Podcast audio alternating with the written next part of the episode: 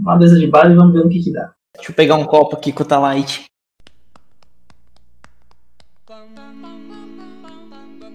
Eu sonho todos os dias com a morte dele.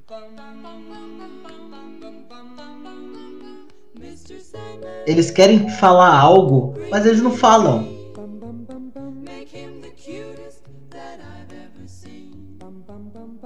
É, ou quando você tá no seu quarto, aí você atravessa a porta, você tá tipo na vergueiro.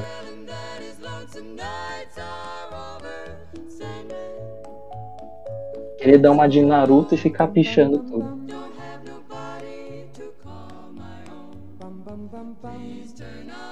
E aí? E aí? E aí, E aí? Alô? Salve. rolar, Rolar.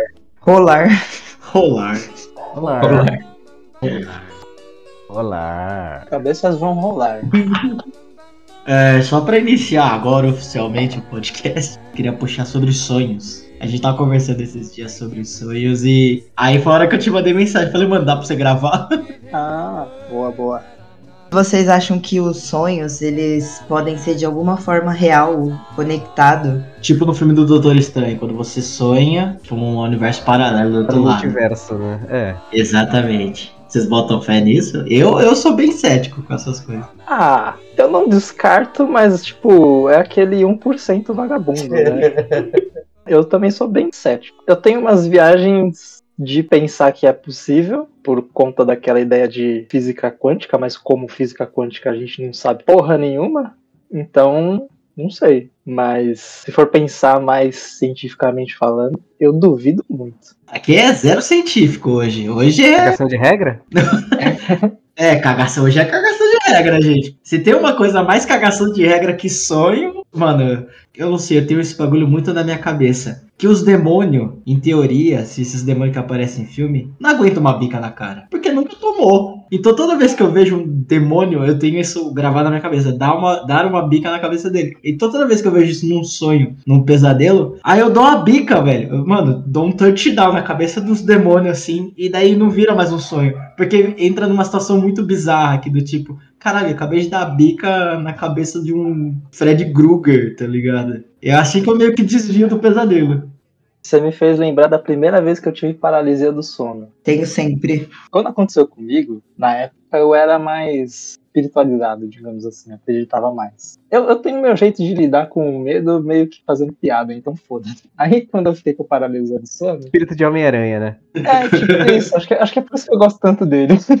Eu fiquei, tipo, travado, assim, né? Eu percebi que eu acord... tava meio acordado, vi que eu tava deitado lá na cama, só que eu tava deitado meio de lado. E é bem naquela sensação que você sente que tem alguma coisa parada atrás de você, perto de você ou num canto do quarto. E aí eu fiquei pensando, puta que pariu, mano, não consigo me mexer aqui, velho. Eu- Eu não sei se eu tô acordado, não sei se tô sonhando, mas eu tô sentindo que tô mais acordado. E era muito bizarro, não conseguia me mexer. Mas tava de olho aberto? Fiquei na dúvida, eu acho que sim. Comecei a ficar meio assustado, aí eu, pronto, fudeu, né? Tem- tô sentindo alguma coisa aqui perto, tudo escuro, tô travado. Quanto mais você se mexe, parece que mais peso fica em cima do, do que você tá tentando mexer, tentar mexer o braço, parece que fica mais pesado ainda. Aí eu olhei assim, ó, pronto, fudeu. O demônio veio me pegar aqui. Legal, que bom. Aí eu fiquei meio que pensando, conversando assim, e aí, vai fazer alguma coisa, filho da puta?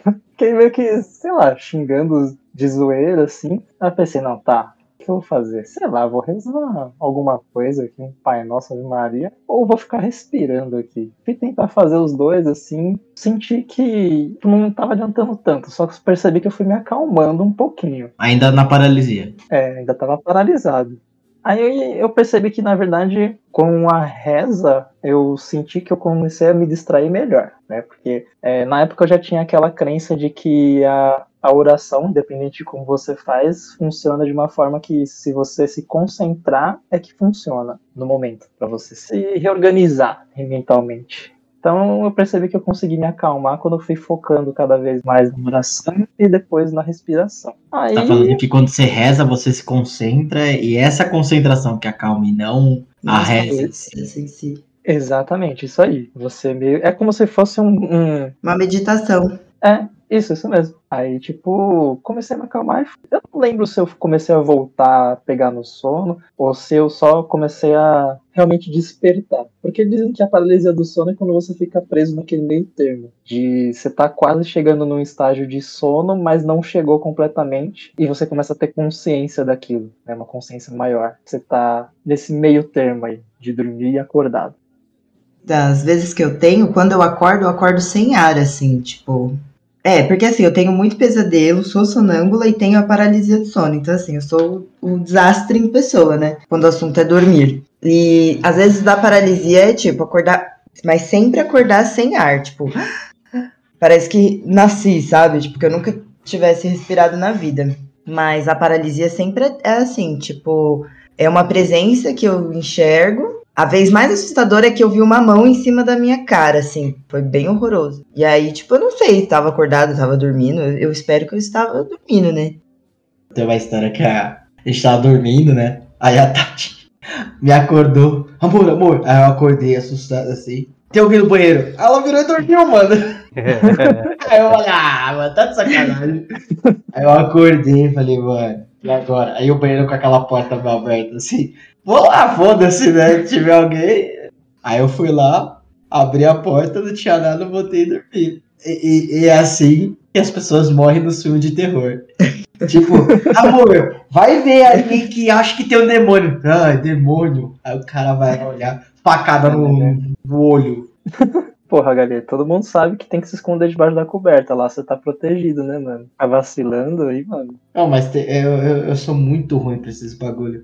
Uma vez o meu irmão me acordou, ele não é nem de demônio nem nada. Ele me acordou e falou: Cara, tem um rato no quarto. E eu, mano, eu acordo, eu quero resolver as coisas rápido. Fui caçar o rato na mão limpa, assim, tipo, tem rato porra nenhuma. Aí eu, tipo, jogando as coisas pra cima, assim, pra achar o rato. E tinha um rato mesmo, mano. Eu fui tentar dar uma bica no rato, o rato saiu correndo. Aí meu irmão falou, mas você podia ter morrido de leptospirose, cara, se o rato te mordesse. Só que você- eu tava meio dormindo ainda. Eu, quando tô meio dormindo ainda, eu faço essas merdas, assim, sei lá. Não, semana passada, o Fábio, ele fez assim, ó. Eu roubei os poderes dele. É, Aí eu falei, Fábio. Mas você falou dormindo isso? Que você roubou os poderes dele? Falou dormindo. Porque, tipo, ele, eu falei assim, Fábio. Aí ele, oi, você estava dormindo? Aí ele estava, agora eu acordei. Aí eu falei, mano, para dessa de poder, caralho. Mas a pior vez foi quando eu acordei gritando, falando que tinham roubado o carro Ah, e tinham invadido a casa. Mas aí eu acordei gritando real, assim. Saiu correndo. Meio barata tonta, tipo, que? Não sabia pra onde ir primeiro. As coisas que eu ou- ouço falar sobre paralisia do sono é muito do- dos costumes diários mesmo. Porque é aquela. Normalmente quem tem é, é mais quando tem aquela dificuldade de transitar pro sono profundo. Aí você acaba não conseguindo chegar lá e trava no meio, alguma coisa acontece. Aí varia muito dos costumes do dia a dia. Se você tem muitos estímulos, você consome muita coisa que estimula muito a, a mente para ficar acordado, tipo tomar muito energético, muito café, comer muita coisa pesada de noite logo antes de dormir, aí começa a dificultar para você pegar no sono. E aí começa a se tornar uma coisa meio crônica. você entra num limbo, né? É, fica parado, não fica travado nos primeiros estágios e não chega no profundo. Mas, gente, tem sonhos que eles são muito reais, né? E parece que depois que você tem, às vezes você acorda, você esquece. Aí no meio do dia acontece uma parada e você lembra que você sonhou com algo parecido. E aí você não sabe se você tá viajando e se você construiu uma memória falsa só pra justificar a sua loucura. Ou se realmente você sonhou com uma parada muito parecida que tava acontecendo. Isso acontece muito comigo, assim. Ou eu tenho um parafuso a menos, né? Tem boa chance também. Esquizofrênica. Toda opção é válida. De graça. Ah, mas isso tem bastante relação mesmo, porque assim, quando você tá nesses estágios de quando tem muita paralisia do sono, normalmente é, a paralisia do sono ela é bem próximo do, não sei dizer se é bem próximo, mas tipo é meio que um dos caminhos para você conseguir chegar naquele sono, Sou lúcido. isso, sonho lúcido isso. Dá para você treinar sua mente para você ter um sonho lúcido. Mas você sabe que umas duas vezes na vida eu lembro de ter voltado pro sonho, sabe? De ter acordado puta, porque era um sonho bom, fechei o olho e voltei. Ah, isso eu também já fiz já. E quando é ruim também, às vezes você acorda de pesadelo e quando você dorme você volta pro pesadelo. É uma merda isso. Nossa. É, aí É o ápice da merda. O, o oposto também acontece. Mano, já sonhou que tá voando? Não que eu me lembre. Nossa, Só cara. caindo do penhasco. Não, sonhar que tá voando é muito da hora. Eu lembro, eu tive dois, dois sonhos que me marcou muito. Um deles, eu, pra voar, eu tinha que tipo, fazer um impulso, assim, com o corpo, com o peito, assim, jogando o corpo pra cima, assim, daí eu voava, tá ligado? E o outro, eu só voava, assim, Dragon Ball Z, mano. É muito da hora. Mano, sonhar que tá voando é, é da hora. É Não, e o hora. Fábio, tu- tudo que ele sonha é muito bem estruturado, né? Porque às vezes ele sonha com robôs gigantes, meio zumbis, só que pra matar tinha que ser muito específico, tinha que ter tipo uma arma feita, sei lá, com carvalho, ponte aguda e tinha que jogar no coração. Falei, caralho, como é que você sonha uma parada dessa? Tipo, toda uma estrutura de game. Ah, sou um detalhista. Fico passada. Eu só sonho com monstro.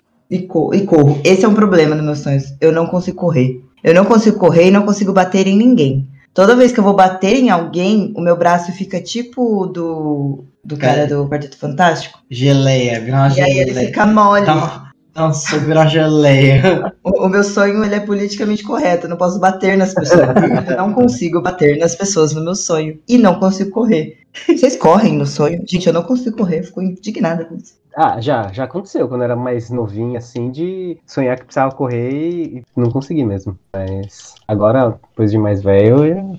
Aí tem os significados, né? Tipo, você não conseguir correr no sonho. Quer dizer que Nossa. você é uma pessoa insegura e vai morrer daqui três dias, né? Sim. Tem isso também no Google. Você já viu esses bagulhos de sonho? É interpretação bom. de sonhos. Nossa, é muito bom. É muito bom. Eu lembro É. que. Eu vou procurar não É. conseguir correr. O que que significa? Sonhar com merda vai ganhar dinheiro. Né, tem uns bagulho mal nada a ver. Tem um amigo meu que ele sonhou. Sonha com dente. Sonhar com dente é morte. Ah, é, isso aí também. Quantos dentes caiu? Três. Vai morrer três pessoas.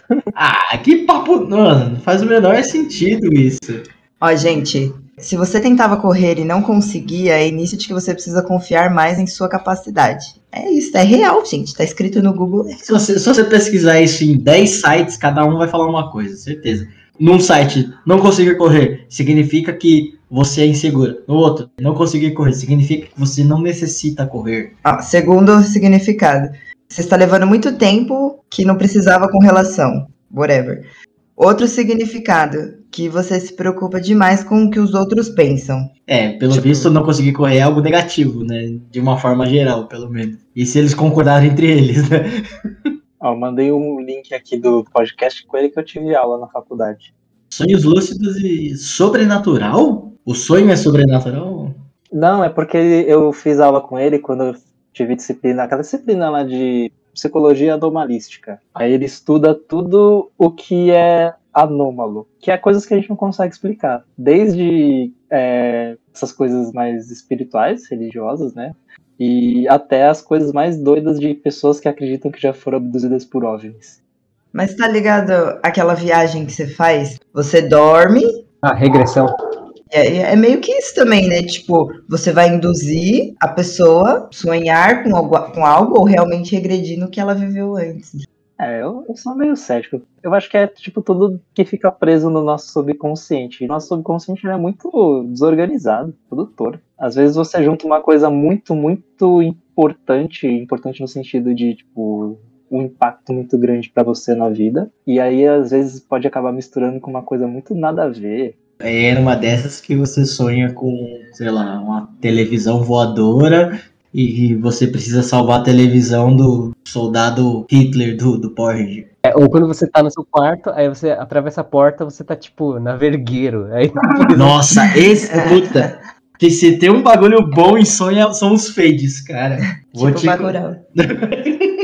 Vocês assistiram Bacurau? não. Nunca vi. É um filme de esquerda. Não, mas assim, não é que eu não gosto do filme, é que eu acho que o que me incomodou muito mesmo foi o fade entre uma parada e outra, que eles falaram que foi inspirado em Star Wars, sabe? E cara, não, foi um bagulho só mal feito. assim. Star Wars tem licença poética pra fazer essas coisas. também. Às vezes eles acharam Star Wars mal feito. Que é isso? Star Wars é mó da hora. Não tô falando que é ruim, eu tô falando que às vezes a interpretação deles é que foi mal feito.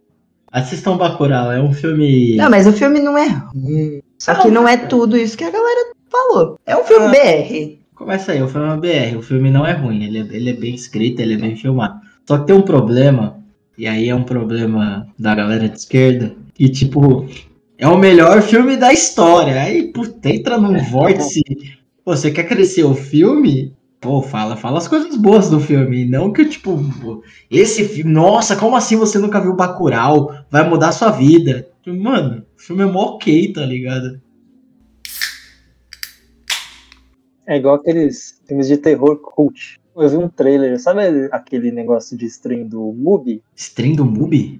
É, Mubi, que é tipo uma Netflix, que tem vários filmes mais cult. Aí eu vi um trailer de um filme, mano, de um casal que vivia na fazenda. Ah, Pelo que eu entendi do trailer, acho que a- o filho ou filha do casal morre. E no- depois que eles enterram o bode, a cabra lá, sei lá, tem um bebezinho lá, um cabritinho. E eles adotam o bicho. E o bicho ele age como um ser humano, uma cabra bípede. você não assistiu? Não, não assisti, eu vi o trailer só. Aqueles terror meio nada a ver, bem. bem Não vai render, né? Não vai render esse filme. É, tipo, é um terror do Manchester à beira-mar, mano. Você você vê, tipo, que porra é essa? Maravilhoso filme que não acontece merda nenhuma. O ator principal, que é o pior personagem, ganha o Oscar. O irmão do Ben Affleck, inclusive. Só pra explicar o do, do Manchester à beira-mar, eu tava numa. Eu, eu- até hoje eu faço isso de assistir os filmes do Oscar, né? Aí eu listo os melhores filmes, melhores atores e tal, e melhores atrizes, melhor diretor, e vou assistindo os filmes, vou convidando as pessoas, né? Eu, pô, já levei uma queijo na A Chegada, né? Que é um filme legal, só que é sonolento. Aí nesse aí, o Manchester à beira-mar. Eu achei que era um filme de drama com alguma história legal e tal. Aí eu falei, ok, eu acho que isso aqui é da hora, hein? Aí uma queijo foi comigo. Eu saí do filme. O filme, mano, o filme é muito ruim. O filme não evolui. Ele não tem a vontade de evoluir. Você percebe que o diretor não quis evoluir. Inclusive, ele acaba o filme na mesma cena, que é ele tirando o gelo do, prédio pra falar assim: ó, esse filme não evoluiu. É, é isso mesmo. Só aceita, tá ligado? Olhava assim a hora, já passou uma hora e meia de filme. Vai acontecer alguma coisa no final, não é? Deve ser um filme que é aquele filme bosta do começo ao meio, mas no fim vai, tipo, explodir a sua mente. Passou a última cena. Não, mano, não é possível. Cara. Não, nem Você pensando, né? Acho que acabou o trailer agora. né? Mano, eu virei pra HD e olhei assim, mano, acabou mesmo o filme? Eu quase pedi desculpa pro Mackenzie esse dia. Só não te xinguei porque na hora que eu perguntei, você virou pra mim e falou: Que bosta foi essa? Aí você viu que eu tava alinhado, né? É, eu olhei assim, tamo junto nessa, né? Mas foi você que me levou, filho. Se fudeu, aqui. O ser humano precisa parar de fazer filme cult. Sei lá, eles, eles querem falar algo, mas eles não falam. Aí você não pega no ar, aí você se sente burro. Eu lembro que eu terminou o filme e falei, mano, eu sou muito burro, porque de duas uma, ou eu não entendi porra nenhuma e esse filme falou muita coisa, ou o filme realmente não falou nada e tá de sacanagem comigo, tá ligado? A sua mãe reclama de peça de teatro por isso, né? Ela fala que, ah, eles deixam tão aberto pra você entender e você tirar suas conclusões que eu não entendo bosta. Um abraço aí pro Guilherme Nobre, que sofre comigo toda vez que ele apresenta algo. Por que, que vocês deram cambalhota? O que significa isso daí? Não, depende da sua interpretação. Não, mas eu quero saber o que significa. O que que vocês estavam pensando? É de família, então. Aí o HD chega e fala: Mano, é você que tem que interpretar, que não sei o que. Ah, bom, beleza. E o que, que você interpretou quando você fez aquilo? Mó chatão, mano. Um abraço, Gui. Eu não entendi nada. Não achei bom, não achei ruim. Mas eu fiquei curioso. Aí eu fiquei procurando aqueles vídeos que ficam falando a explicação do filme. Ah, sim. Enquanto tem isso por um lado, né, os filmes cults, assim, que você tem que pegar uma explicação. Por outro lado, tem os filmes da Marvel que os caras fazem 30 vídeos pra explicar uns bagulho nada a ver, tá ligado? Tipo, o Ah, mas aí é outra história, né? Ele gera 50 teorias. Lógico, porra, das 50, uma vai dar certo, né? Eu joguei uma moeda, a minha teoria é que vai dar cara. Mas eu vou jogar uma moeda, pode ser que dê coroa. Ah, acertei. Burro é a gente que não faz uns bagulho assim, tá vendo? Exatamente, exatamente, cara. Mas, meu, é um bagulho que eu falo pro Fábio. Eu não consigo fazer coisa tosca, sabe? Tipo, eu vejo uma galera com várias, sei lá, milhões de visualização, uns bagulho cafona, feio, errado. Não, eu não vou me submeter, sabe? Tudo bem, dinheiros, mas. Mas não assim, né? Qual é o limite do dinheiro, gente? Tipo, sai aquela musiquinha tosca no TikTok, aí todo mundo faz um bagulho tosco, fica lá rebolando de uma maneira tosca. Paga... Ah, não.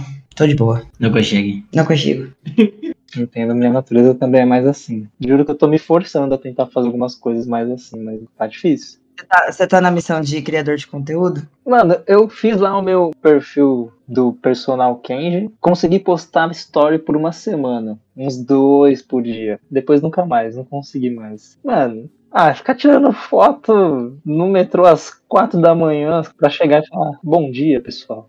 É, eu gosto sempre de lembrar que isso não é um bagulho de hoje, não. O pessoal fala, ah, a internet deixou as pessoas burras. Velho, gente assistia Cacete de Planeta. Mas eu não creio que seja burrice, eu acho que é só uma, uma questão mais de alienação que a gente sempre teve, só que É. agora ela tá. Ela foi transferida para uma coisa muito mais curta, né? Mas é o formato atual. né? O que dá, o que dá mais é, engajamento e visualização é coisas curtas, né? Coisas que vão passar rápido e que o seu cérebro nem consegue é, absorver aquela informação de fato. Mas sabe que hum, psicologicamente isso é ruim. Voltando um pouquinho ao contexto do que a gente tava falando, de que ah, a internet deixa as pessoas mais burras ou mais alienadas. Eu acredito nas duas teorias. Tanto da que a gente sempre foi, desde antes da internet. E Sempre de- foi alienado. É, vamos É, usar isso, isso Tá. de certa forma alienado, que nem, por exemplo, a gente tinha TV lá, assistia essas porcarias mais bestas assim, e hoje em dia a gente tem muito mais acesso a isso. E a gente consome isso porque a gente tem essa natureza mesmo de querer essas coisas, se interessar por essas coisas, mas por ter se tornado uma coisa muito mais fácil de se acessar hoje em dia, é como se antigamente fosse uma coisa mais aguda e hoje é mais crônico, sabe? Não sei se eu expressei bem essa. Sim, acho que eu entendi. Antes não era um problema relevante, hoje é um problema social, né? Só que, em contrapartida disso, eu acho que hoje a gente tem uns saberes que antigamente a gente não tinha mais valorizado no mercado, sabe? A gente tava falando disso hoje. A minha irmã sabe mexer nas redes de uma maneira que eu não sei, entendeu? Numa porcentagem muito pequena, você desperta alguns saberes que antigamente não tinha relevância nenhuma. Você tinha que ter uma formação, um curso, uma pós-graduação para falar de algo. Hoje não. Hoje, com acesso mais à informação, quem quer consegue falar com propriedade das coisas e ter novos saberes que são relevantes. Eu acho que é uma faca de dois gumes, assim. Como qualquer pessoa consegue colocar qualquer informação, é muito mais fácil você colocar coisas rápidas, fúteis e irrelevantes. Aí isso é muito mais fácil de escalonar. Então a quantidade que a gente tem disso é muito maior do que a gente vê que coisas mais, positivo, por exemplo. é, mais construtivas, que faz a gente refletir. Vou mandar uma polêmica aqui. Vocês acham que a, a, a eleição do Bolsonaro tá envolvido com esse conceito de alienação? Não, Como assim? Não, como- não entendi direito a pergunta. Ah, por exemplo, a internet manipulou as pessoas votarem no Bolsonaro. Então vou adiantar minha opinião para dar o exemplo. Eu acho que, tipo, o negócio de fake news, essas coisas. Tendo essas fake news ou não, o Bolsonaro ia ganhar. Essa é a minha opinião. O golpe mesmo foi ter prendido o Lula. Golpe no sentido de jogada política, né? Os caras foi uma jogada política por causa de não entrar na, na, na eleição. Isso foi, para mim, é óbvio. Mas você diz as fake news, no caso, que o própria, a própria galera. É, a própria galera do, do que apoiava o Bolsonaro. Ou- É, a galera, mano, a galera do Bolsonaro mandou. Essa pra mim foi a mais louca, a mamadeira de piroca. Eu não consegui pesquisar dois minutos na internet pra ver se essa história é verdade ou mentira. É um senso de burrice gigantesco, né? Vamos ser bem sérios, né? Mas eu acredito que a pessoa que, que tem a capacidade de acreditar nisso, ela não ia votar no Lula nem no, no, no Haddad nunca, entendeu? Já tava marcado na, na testa dela pra quem ela ia votar. Entendeu? Você conhece alguém que acreditou na mamadeira de piroca que, tipo, hoje não votaria no Bolsonaro? Eu não consigo pensar em uma pessoa. É, eu fico meio na dúvida se ele ganharia ou não por conta disso, porque, tipo, essas fake news aí que, que, que lançaram, tipo, isso daí, é. Porque, assim, teve informações que foram soltadas pela galera dele, né? Não, não, não a galera do, do meio político dele, mas que apoiava ele. Eu acho que seria mais disputado, digamos assim, se não tivesse a galera que ficou falando mal dele, porque fez propaganda dele, tipo, a propaganda negativa, mas que os bolsominions ou a galera que é mais mais conservadora acaba abraçando a ideia por ódio, né? Eu acho que essa galera que foi por ódio não ia ter uma porcentagem menor que teria que votaria nele. Então, tipo, as fake news da galera do Bolsominion, aí é, acho que entra dentro disso, de que é, são só os bestão lá que acreditam nas besteiras que ele fala. E a galera que eu espero, pelo menos, tenho fé que eles tenham se arrependido de ter votado nele, que é a galera que acabou votando nele por conta da, da esquerda ter feito mais propaganda negativa dele e eles votaram porque eu odeio a esquerda. Tem essa também, entendeu? Aí, aí, por conta disso, eu acho que. Não digo que seria. que ele teria ganho, mesmo sem as fake news, mas acho que seria disputado também. E seria bem ser mais equilibrado. As pessoas que votaram no Bolsonaro é que de alguma forma elas se sentiram representadas pelo discurso de ódio dele, seja em relação à própria política, quanto pelos ideais e valores que o cara acredita e as pessoas se identificaram. E aí você tem os, bolso, os bolsominions arrependidos, que falam, ah, mas é por causa da corrupção, é por causa do PT. Em algum momento da sua vida você se sentiu semelhante a ele. Isso é horroroso. Mas isso justifica o seu voto de uma maneira horrorosa. Mas justifica, você se identificou com o cara e você votou Ah, nele. faz parte. Aí a gente volta para aquela história da, psico, da psicanálise. Não é nem da psicanálise, sei- ou é, não sei. Não sou especialista nessa porra, foda-se. É, é porque quando eu começo a falar umas coisas que começam a ser um pouco mais técnico, eu, eu sei que eu vou falar umas besteiras grandes. Sempre vai ter alguém que sabe mais do que você, mas ao mesmo tempo sempre vai ter alguém que sabe menos do que você. Então, manda bala. É, é Copo, carrego- copo meio cheio, copo meio cheio aqui. Não, eu carrego a ideia de que quem, quem me criticar dentro das coisas que eu falar e querer me bater é porque sabe tanto quanto eu, sabe até menos. A pessoa superior naturalmente não é arrogante, né? É, exatamente. Enfim, uma coisa que eu percebo. Você tá meio que vivendo num- num- numa bolha em que. Ah, puta violência, um monte de bandido, porra, só assaltado toda hora, que não sei o que, blá blá blá, essas coisas assim. Vamos supor que você é a pessoa que, que tá com raiva disso. Aí você vê um cara que tá se candidatando à presidência e o cara fica falando que, que vai acabar com todo esse negócio, blá, vai acabar com a corrupção. E aí a pessoa se encanta com aquilo e ela começa a ficar cega, só olhando para aquilo. E as outras besteiras que o cara fala, vê que releva. Não, eu concordo, só que só que ele despertou o pior lado de todas as pessoas, né? Até mesmo de quem discorda dele, porque por exemplo, ele tem um discurso muito violento, né? E ele despertou em mim, mesmo eu não concordando com o discurso dele, uma violência. Por exemplo, eu queria que ele tivesse morrido. Eu sonho todos os dias com a morte dele. Então, ele despertou em mim uma Voltando violência. de, so- voltando a falar de sonho. Exatamente. assim, o cara conseguiu despertar em mim que não concordo com ele um tipo de violência. É, mano, a emoção vai te cegar e você nem vai perceber. E, e, inclusive, aí juntando o que a gente tava falando sobre aquela ideia de, da alienação por causa da internet, a internet vem fazendo isso com as pessoas. Vem deixando mais alienada porque as pessoas estão ficando dando valor prático mais para essas coisas mais fúteis e aí acaba sendo levado a essa alienação, porque fica muito fechado, fica muito emotivo para coisas mais direcionadas para aquilo que só te interessa e aí você não consegue ver as outras coisas. Ou a nossa linha de raciocínio é criada a, fazer, a partir de referências. Hoje, com essa era digital, é mais, difícil, é mais complicado, porque, tipo, a, a, você assiste alguma referência e aí o algoritmo te joga mais referências iguais. No fim, você vai ficar enviesado, porque como, quanto mais você consome aquilo, mais aquilo vai ficar explodindo na sua cara, sabe? É, Eventualmente você vai achar que aquilo só é verdade, porque aquilo só aparece pra você, entendeu? Só aquilo aparece pra você. Exatamente. E aí que o negócio fica polarizado, sabe? Tipo, Pra você que tá ouvindo isso agora, você tem um algoritmo dentro da sua cabeça e você tem o algoritmo do, do de todos os aplicativos que você utiliza que faz você se agradar ao ver as coisas que você tá, tá vendo na internet. Então, é, quando a gente diz sai da bolha, como muitas vezes fala, é isso. Tenta, tenta pesquisar alguma outra coisa. Tenta pesquisar por que, que a galera votou no Bolsonaro, você que é de esquerda, entendeu? Tenta, tenta, pesquisar, pesquisar, ah, tipo, você que é de direita, que é, que é bolsonarista, dá uma pesquisada do, do. É que bolsonarista é muito cabeça dura, né? Mas enfim. É, Existe um porquê dele ser assim, essa que é a questão. Sim, sim, o, o que eu quero dizer é te- tenta pelo menos entender o que aconteceu do outro lado, entendeu? Eu vi uma discussão de. Eu, eu adoro uma discussãozinha né, na internet, né? Aí eu vi uma discussão da. Um cara de direita, tipo, defendendo o Bolsonaro, e era uma menina defendendo o Lula. O cara falou assim, falando sobre pandemia, inclusive.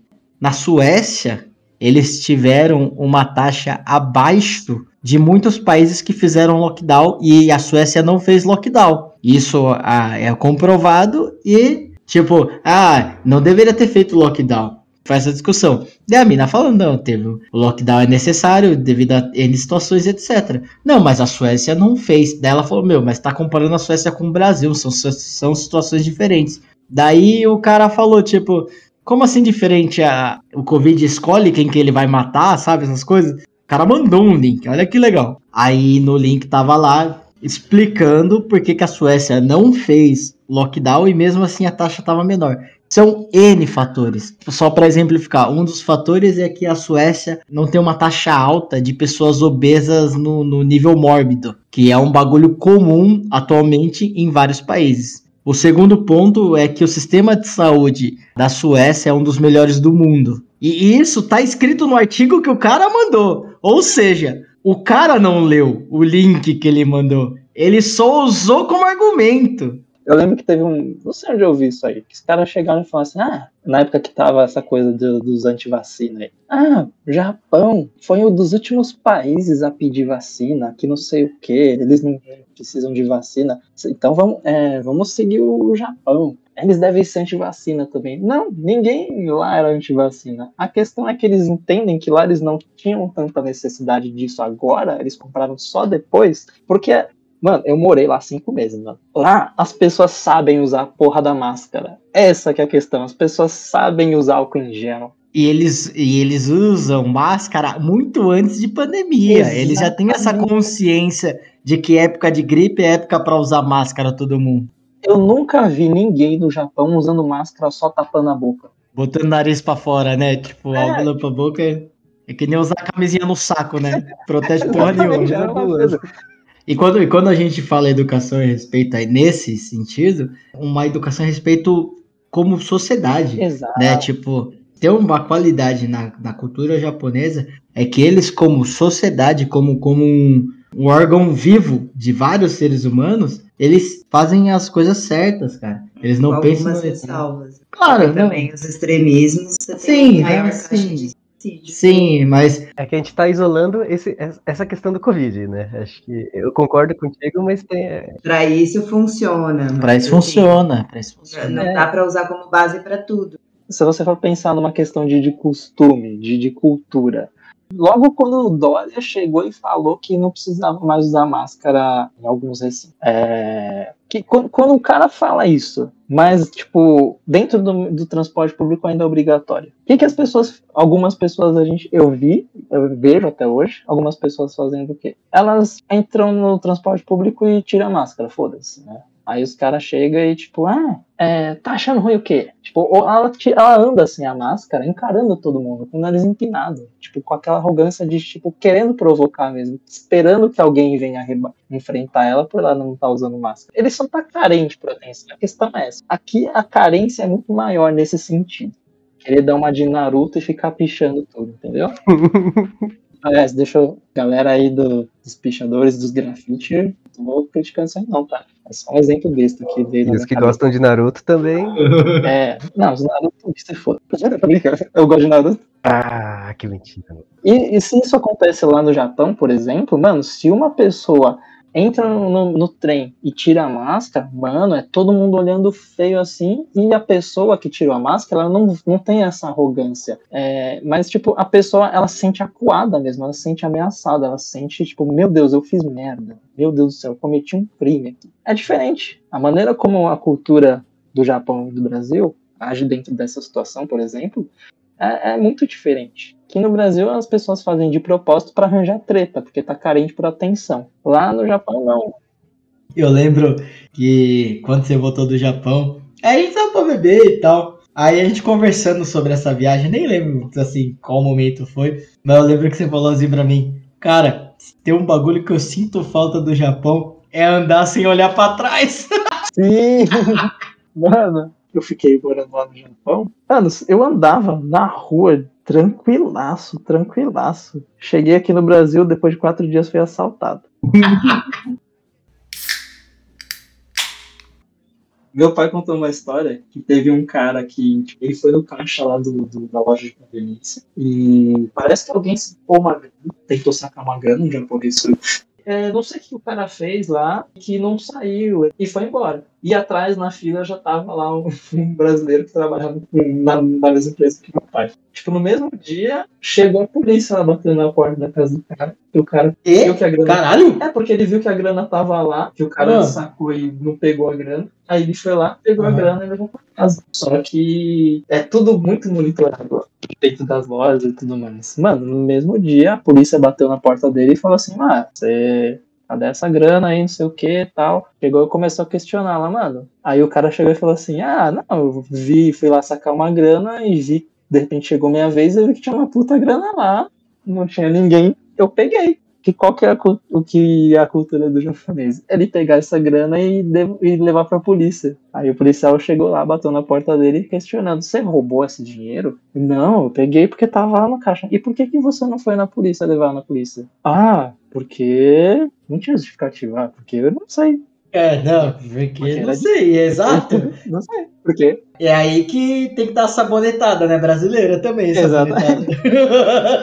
Você vai pegar a grana. Eu pegaria também, ficava. Quer dizer, eu não sei. se- É, Depois tomou um enquadro ali com os taser na cabeça, velho. É que estando, estando num país que não é minha casa, eu ficaria meio com o cu na mão. Se fosse no Brasil, você pegava, né? Ah, aí com certeza eu sei. que- Porque aqui, porque aqui eu tô em casa, eu sei como é que aqui funciona. Quando eu não sei como é que funciona, eu não sei como burlar, né? E você sabe que não vai, nunca vai ter um policial batendo na sua porta porque você pegou 60 reais do, do caixa eletrônico? Exatamente. Ai. Não vai ninguém bater na minha porta aqui. Os caras. Ah, porra nenhuma. Mas lá no Japão os caras bateram nada. Eu vi uma história uma vez, algum amigo meu que, que morou fora também, que acho que é foi no Canadá, né? Lá no Canadá eles têm um cartão para você andar de ônibus e metrô, né? Aí você paga esse cartão mensalmente, é tipo o nosso vale transporte na época que você pagava mensal, né? Você vai com o cartão, você não precisa mostrar o cartão. O certo é mostrar, né? Quando você entra no ônibus, você mostra o cartão pro motorista e ele deixa você passar. Se você, por exemplo, esquecer, você não, meio que isso não é obrigado. O motorista nem olha se você vai, se você tá com o cartão pago É, validado você ou tá no confia. É, é o confia, o hashtag confia. E daí um dia ela perguntou, tipo, e se alguém não pagou dela, é só ela passar com o cartão ou não e tal? Aí a pessoa respondeu pra ela assim, ué, por que, que alguém faria isso? tipo, Não faz sentido. na cabeça dela, é... Ou uma coisa que eu percebi lá no Japão é que até para o, o próprio japonês que é de má índole e vai querer fazer alguma coisa dessas, de roubar ou coisa Uhum. assim, pra gente que é brasileiro e sabe como que é essa coisa de, de, tipo, você roubar aquilo que realmente tem valor. Os japoneses, às vezes que eu vi os caras fazendo merda, era sempre com uns bagulho muito besta. uma, uma coisa que, que, que aconteceu comigo. Eu fui lá, né? Na época a gente foi numa loja lá de. Passeava às vezes, eu fui lá e comprei o joguinho do Pokémon que tinha acabado de lançar. E aí eu, a gente foi voltar pra casa, subi no ônibus e, e esqueci essa porta. Não sei, eu deixei com meu pai. Meu pai ele esqueceu no, no banco do ônibus. Na hora que eu vi assim, pô, cadê o jogo que eu comprei? Aí meu pai falou, ah, caramba, putz, mano, esqueci no ônibus. Aí ele foi lá no negócio dos pontos de ônibus central pra chegar e perguntar pro cara, oh, a gente tinha esquecido duas coisas, o meu jogo e um... Eu não lembro o que que era, mas ele tinha esquecido alguma outra coisa porque tava junto. E aí ele foi lá e o, o, o japonês foi lá e, tipo, devolveu só o negócio do meu pai. O jogo não. E aí meu pai chegou e falou assim, não, mas não tinha um jogo junto? E aí o cara não falou, não, não, só achei isso aqui. Não achei o jogo, não. Aí teorias do meu pai, né? Que ele chegou e falou assim, mano, eu Esse que cara é brasileiro. não, não, eu senti que esse japonês aí ele só não queria devolver o jogo mesmo. Ele me devolveu meu negócio aqui. Não era dinheiro, mas era uma coisa mais valiosa do que o jogo. Só que pro japonês era mais importante o jogo. Os japoneses eles não roubam dinheiro. Quando é Eles, eles roubam algo, o valor deles. pra né? ele, é algo que ele vê que é útil pra ele. Eles mudam o valor sabe? sentimental, porque pra eles falta um sentimento, É, uma cultura muito Aí eu fria. fiquei olhando assim, caralho, mas nem pra roubar vocês sabem roubar, mano. Vou ensinar vocês aí. O ladrão lá deve ser assim, né? Tipo, ah, não, não, roubei ontem, né? Não vou roubar hoje. É. Tá? Eu fiz a cota da semana. Dá- Só rouba o que é necessário. É. É, sei lá, não sei. A cabeça deles é diferente, né? Mas, sei lá. Ah, total. Total. é É quadrado? Mentira. Tá. Tô bêbado. É tudo igual. O japonês é tudo igual. Eu posso falar, estou no meu local de fala.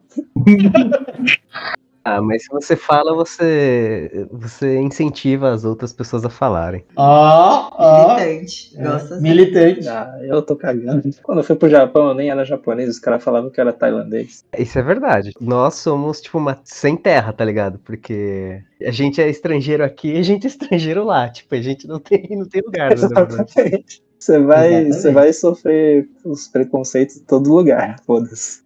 É, eu tenho uma história muito boa sobre cultura agora que você tá falando disso. Vocês conhecem? Sim, sim. Ah, Eles fizeram um pagamento errado de 2 milhões de euros. Qual que, o que que aconteceu? Foi um golpe, claro, né? Ninguém ia pagar 2 milhões de euros na, na sacanagem assim, né?